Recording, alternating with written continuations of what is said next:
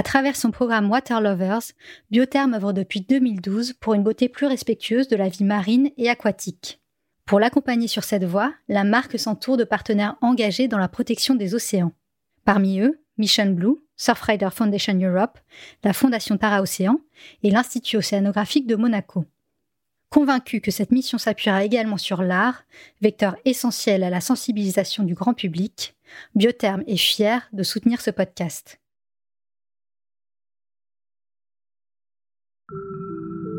Bienvenue dans Onde Créative, une série audio du magazine Les Others. Le bruit sourd du ressac et le murmure des pins maritimes dans le souffle du vent. Cette incroyable immensité bleue dont l'omniprésence n'a d'égal que son impermanence. Du frisson à l'exaltation, les sensations enivrantes du contact de l'eau sur la peau. Chaque rencontre avec l'océan est une nouvelle invitation à la découverte de nos cinq sens. Cette explosion sensorielle n'en finit pas d'inspirer les artistes de toutes les disciplines. La photographie, la littérature, la peinture, la musique. Pourquoi l'eau est-elle devenue une source majeure d'inspiration? Quelles relations les artistes parviennent-ils à tisser avec elle? Et comment influence-t-elle leur processus de création? Cette série audio est une immersion poétique dans l'univers de quatre talents engagés ayant fait de l'océan leur principal terrain de jeu. Le musicien Molécule, le plasticien Supakic, le réalisateur Sébastien Zanella et la photographe Maider nous transportent au cœur de la naissance d'une œuvre. Ce moment d'intense bouillonnement où plus rien n'a d'importance que l'art et les ondes créatives. Photographe et réalisateur, Sébastien Zanella documente les cultures surf et skate depuis l'adolescence. Dans cet épisode, il révèle comment, entre domination et sacralisation, son lien avec l'océan s'est profondément transformé au fil du temps.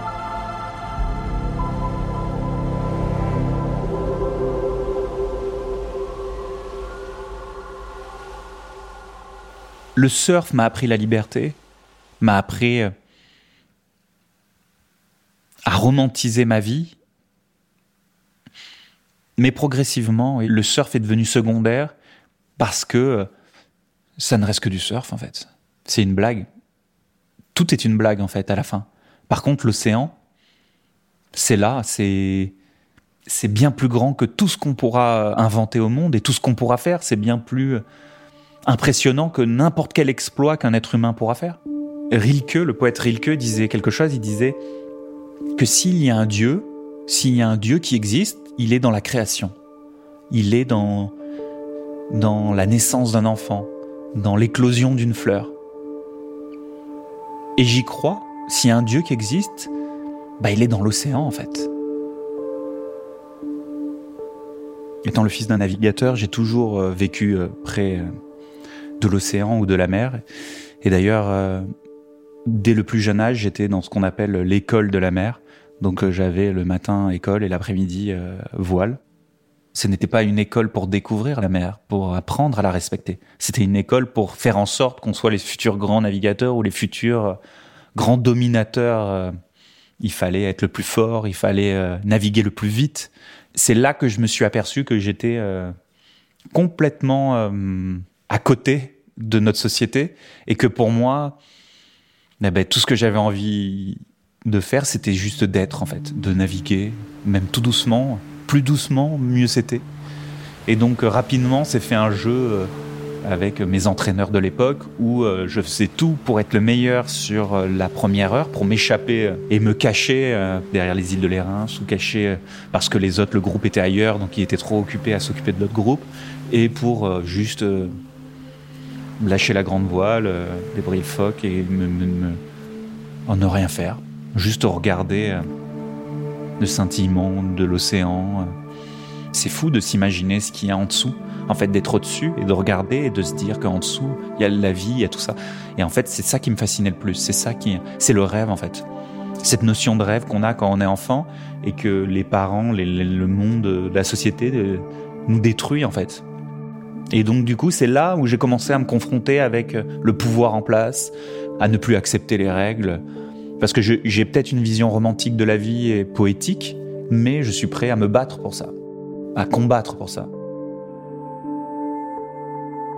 Dès que j'ai vu euh, le surf ou le skate, cette absence de règles, cette liberté, ce rêve euh, intact, ce romantisme surtout, c'est ce qui m'a attiré.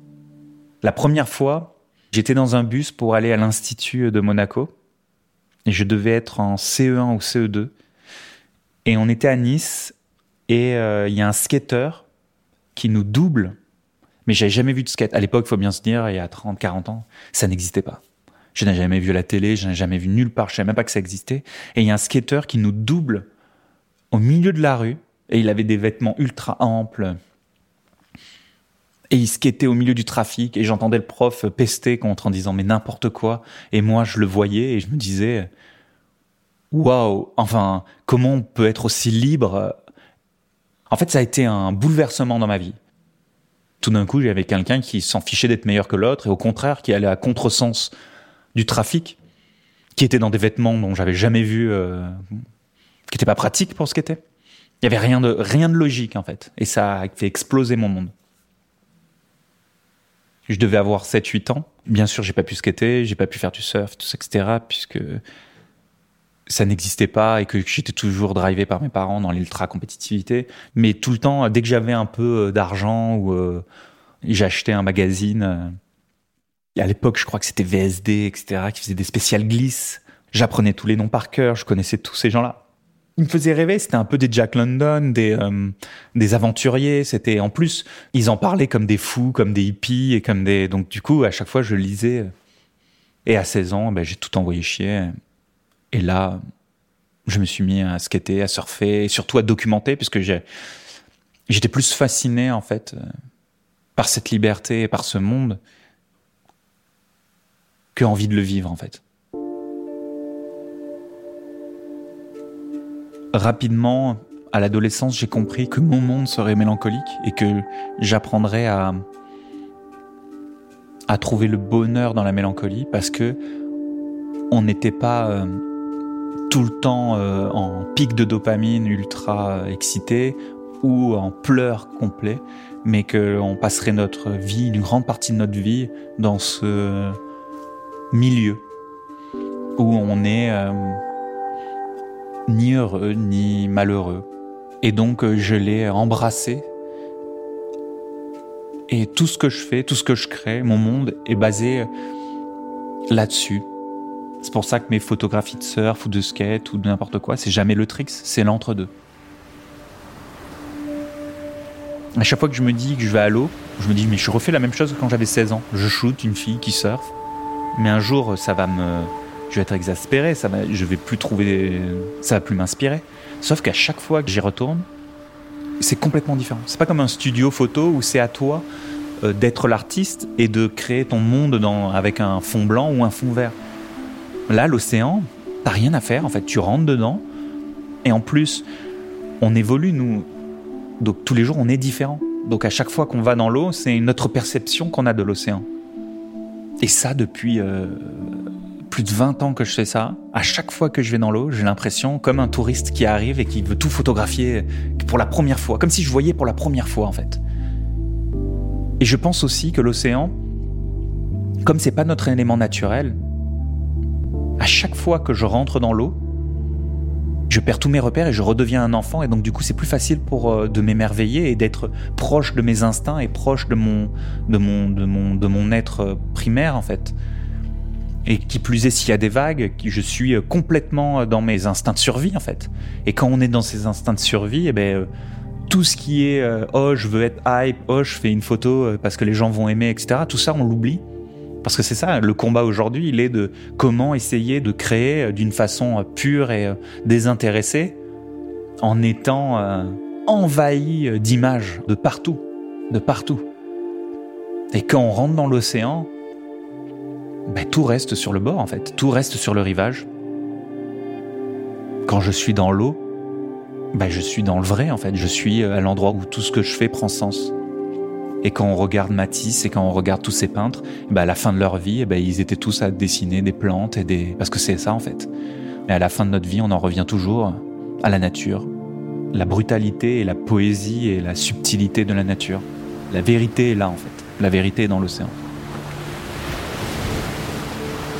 J'essaye de conserver cette magie euh, de l'océan et ce respect que j'ai de l'océan en n'y allant pas tous les jours, ni toutes les semaines.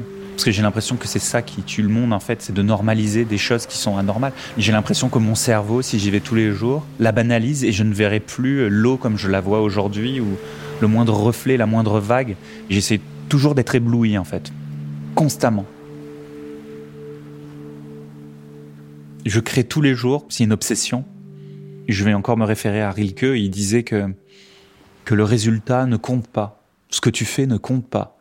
C'est pas grave si ta poésie est nulle ou si ce que tu fais est nul, ça ne compte pas. Ce qui est important, c'est est-ce que la nuit tu te lèves parce que tu as un feu en toi qui t'oblige à faire quelque chose, à créer ou à écrire de la poésie, etc.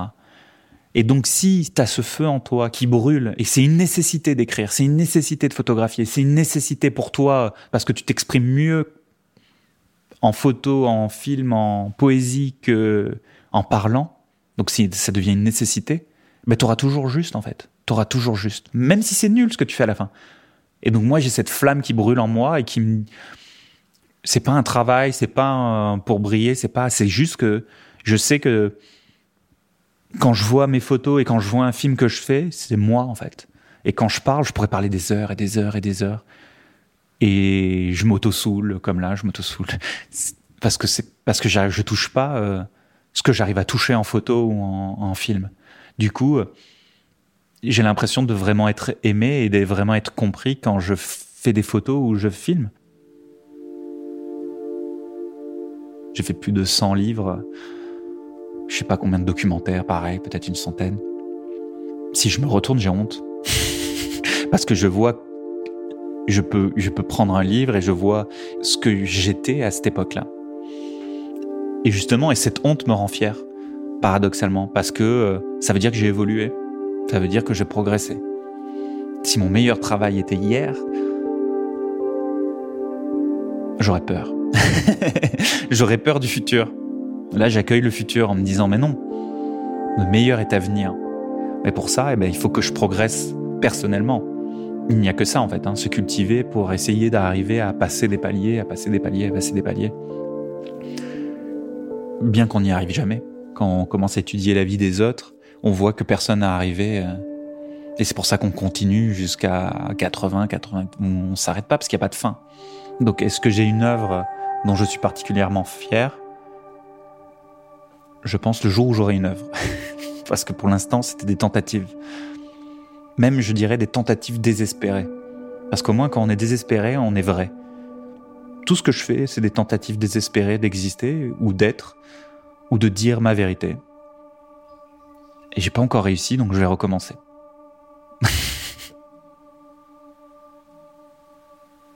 Le voyage, ça avait une grande importance pour moi parce que, encore une fois, quand on est photographe, on doit jouer avec la réalité et donc euh, on doit se déplacer pour changer sa réalité et donc changer euh, sa peinture en fait. Et donc euh, pendant pendant des années, même dizaines d'années, j'ai cru que la meilleure photo, elle m'attendait derrière la montagne, que le meilleur film m'attendait derrière derrière cet océan, ou qu'une personnalité était intéressante là-bas. Et grâce, on va dire, au coronavirus, tout s'est arrêté d'un coup pour moi. Tout s'est arrêté d'un coup, littéralement. J'ai passé ma vie dans les aéroports, ma vie dans les avions, et tout s'est arrêté. Et là, j'ai commencé à me plonger un peu plus dans les livres. Et j'ai compris un truc sur moi-même, c'est qu'en lisant euh, de la poésie, bah, il suffit que je lise un, poème sur les arbres et je ne vois plus les arbres de la même façon. Le plus grand des voyages, il est intérieur en fait, il n'est pas extérieur. Et la meilleure des photos, elle n'est pas euh, derrière cette montagne, elle est en changeant son regard en fait, en apprenant à voir. Et donc, je me suis mis à photographier tout ce qui m'entourait autour de chez moi, dans mes marches quotidiennes. Mais pour cela, il fallait qu'à chaque fois, je m'inspire intellectuellement avant de sortir. Sinon, on, sort et on voit tout, tout est banal en fait, tout euh, ressemble à ce qu'on a déjà vu. Et donc, pour transformer la banalité du quotidien en quelque chose d'exotique, euh, il fallait que je trouve des, des poètes ou des peintres qui me faisaient voyager euh, dans le quotidien et dans la banalité. Et donc c'est ce que j'ai trouvé dans la poésie et la peinture. Et donc une pierre n'avait plus la même signification à une botte de foin, une simple personne dans un village, etc. Et donc ça a transformé ma réalité et j'ai fait un livre là-dessus qui s'appelle My Life on Films, que sur ça et que sur des petites choses, des slow moments, le contraire de Cartier-Bresson, être au bon moment au bon endroit, être au mauvais moment euh, au mauvais endroit, mais quand même arriver à, à trouver euh, de la beauté dans, dans ça. Et voilà, et ça, et c'est venu avec euh, cette découverte de la philosophie zen ou Sabi, de redécouvrir que la beauté n'est pas dans la beauté. Et donc il fallait que je désapprenne. Euh. Je pensais déjà que j'étais dans une subtilité, etc. Mais en fait, je me mentais à moi-même.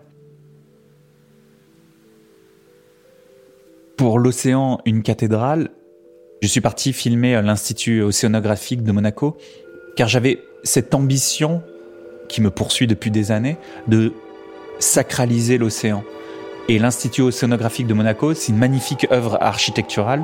Et je pense que c'est l'un des plus bels écrins qu'on ait au monde qui parle de l'océan. Et donc, j'ai voulu faire un parallèle entre l'océan et ce que les humains créent de plus beau et ce que les humains prient. C'était de me dire aussi, si euh, l'homme respectait autant l'océan que sa religion, et rentrer dans la mer comme on rentre dans une église, peut-être bah, qu'on se battrait non plus pour des guerres religieuses, mais on se battrait pour euh, la sauvegarde de l'océan, des espèces. Voilà, si on accordait autant d'importance à un océan euh, qui meurt qu'à une cathédrale qui brûle, bah, le monde euh, serait différent, je pense. Et c'est peut-être ça le tort de la nature, en fait. c'est que ça n'a pas été inventé par l'homme. Et l'homme a cet ego qui l'empêche d'admirer quelque chose qui n'a pas été conçu par lui-même. Et donc peut-être qu'il est là mon travail, il est de ramener de la gravité, ramener euh, du sérieux en fait dans, dans, dans, tout ça. Ouais. Essayer de ramener du religieux en fait dans, dans notre conceptualisation de la nature.